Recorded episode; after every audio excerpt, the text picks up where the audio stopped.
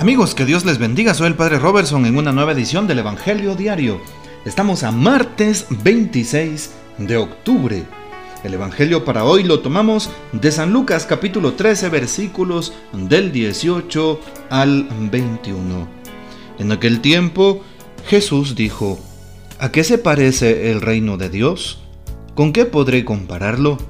Se parece a la semilla de mostaza que un hombre sembró en su huerta creció y se convirtió en un arbusto grande, y los pájaros anidaron en sus ramas. Y dijo de nuevo, ¿con qué podré comparar al reino de Dios? Con la levadura que una mujer mezcla con tres medidas de harina y que hace fermentar toda la masa. Palabra del Señor, gloria a ti, Señor Jesús. Muy bien, encontramos aquí entonces dos eh, pequeñas em, por así decirlo, parábolas, comparaciones, ejemplos que Jesús nos presenta en este día. Y sobre todo relacionándolas o relacionándolos con el reino de Dios. Por una parte, el grano de mostaza sembrado por un hombre y el segundo ejemplo, la levadura que una mujer coloca en la masa. Dos cosas que parecen insignificantes pero que a la larga fortalecen la fe, que a la larga, al realizar bien su acometido, su objetivo, llegan a realmente dar frutos abundantes, así como lo escuchamos. Llama la atención entonces. Por ejemplo, la semilla de mostaza es muy pequeña. No sé si alguno de ustedes conoce una semilla de mostaza la colocan a palma de su mano y apenas logramos verla a simple vista. Pero tiene una fuerza interior tan impresionante que la lleva a ser un arbusto grande, el más grande de los arbustos. Y así nos, lo recuerda, eh, por ejemplo, em, este texto de San Lucas. Llega a ser el más grande de los arbustos. Incluso ahí anidan los pájaros. Un poco de levadura aunque sea pequeño, aunque sea chiquita la levadura, puede transformar tres medidas de harina, imagínense ustedes, fermentando aquella masa y logrando que el pan se pueda inflar y lo conozcamos tal y como nosotros solemos ver esos panes exquisitos, sabrosos, ¿verdad? A nosotros los cristianos, nos dice el comentario bíblico de edición de San Pablo, nos suelen gustar las cosas espectaculares y solemnes, y a ser posible rápidas. No es ese el estilo de Dios. ¿Cuántas veces, tanto en el Antiguo como en el Nuevo Testamento y en la historia de la iglesia, Dios se sirve de medios que humanamente parecen pequeños o insignificantes, pero consigue frutos muy notables?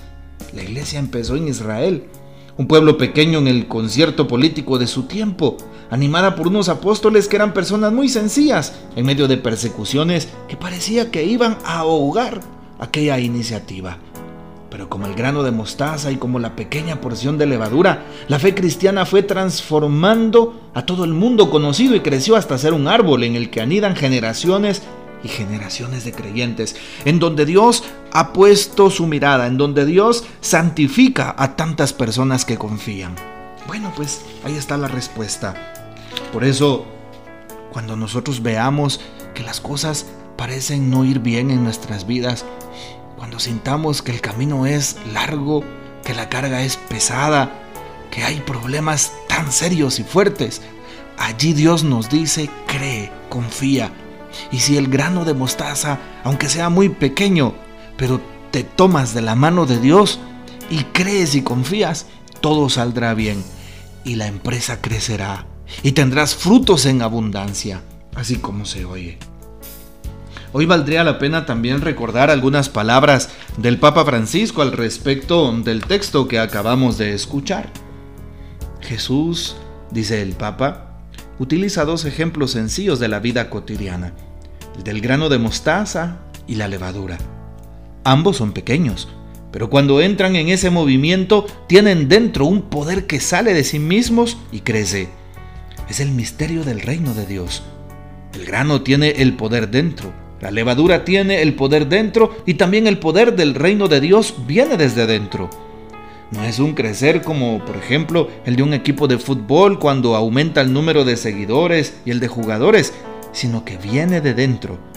Dice San Pablo que los sufrimientos de esta vida no son comparables con la gloria que nos espera, que no es un esperar tranquilo. ¿Cómo va mi esperanza? ¿Es una ilusión? ¿O creo que allí dentro está el Espíritu Santo? ¿Hablo con el Espíritu Santo? Esta es la reflexión del Papa que nos dejó un 31 de octubre del año 2017 sobre el texto de San Lucas 13 que hoy acabamos de escuchar. Hoy le pedimos al Señor algo importante, Señor, creo, pero aumenta mi fe.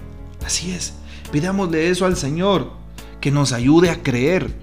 De hecho, la carta a los Hebreos en el capítulo 11 y versículo 1 nos recuerda qué es la fe, ya que vemos el grano de mostaza. La fe es como un grano de mostaza, dice hoy el texto. Bueno, importante saber entonces que el reino es como un grano de mostaza y la fe es como un grano de mostaza. Nos enseña Jesús a creer que aunque ese granito es muy chiquito, de ahí saldrán muchos frutos, frutos en abundancia. Y en el silencio de la cotidianidad, en el silencio del diario vivir, Dios nos va enseñando, Dios va proveyendo, Dios va bendiciendo, Dios nos va regalando lo que necesitamos. Y entonces la carta a los Hebreos 11.1 define también la fe, ya que recordamos el grano de mostaza y lo comparamos también con la fe. La fe en el reino, la fe en Jesús. La fe es la garantía de lo que se espera, la convicción de lo que no se ve. Ahí está. Garantía y convicción. Esa es la fe. Cuando pensamos en un granito de mostaza, pensemos en nuestra fe. Señor, que mi fe sea como un grano de mostaza. Un grano de mostaza que es muy pequeño, pero que en el silencio de la vida diaria se va haciendo grande y se va haciendo grande hasta que llega a ser un arbusto y un árbol grande. Señor, ayúdame a creer y a confiar en ti, que en los momentos difíciles estás conmigo, que en mis crisis estás conmigo, que en mis problemas estás conmigo, que en mis tribulaciones estás allí, que tú me acompañas, Señor, y que no puedo ser una persona que se sienta sola, porque tengo tu compañía. El reino tuyo ha llegado a mi vida, ha llegado, Señor, a través de la iglesia, a través de la Eucaristía, a través de tu palabra, a través de los sacramentos, a través de mi prójimo. Tu reino está acá y se siente cuando me siento acompañado por ti, cuando siento que en mis padecimientos estás, cuando te siento tan cerca, Señor, y cuando veo tu obrar en mi vida, cuando tu mano también me da un milagro en medio de mi cotidiano vivir.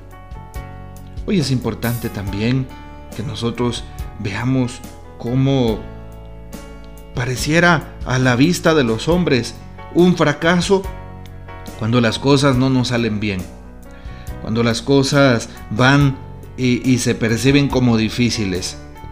Porque siempre queremos un triunfalismo, queremos un árbol grandote y frondoso, queremos pues una fe desmedida. Y en realidad la fe se va cultivando en el cotidiano vivir poco a poco, poco a poco.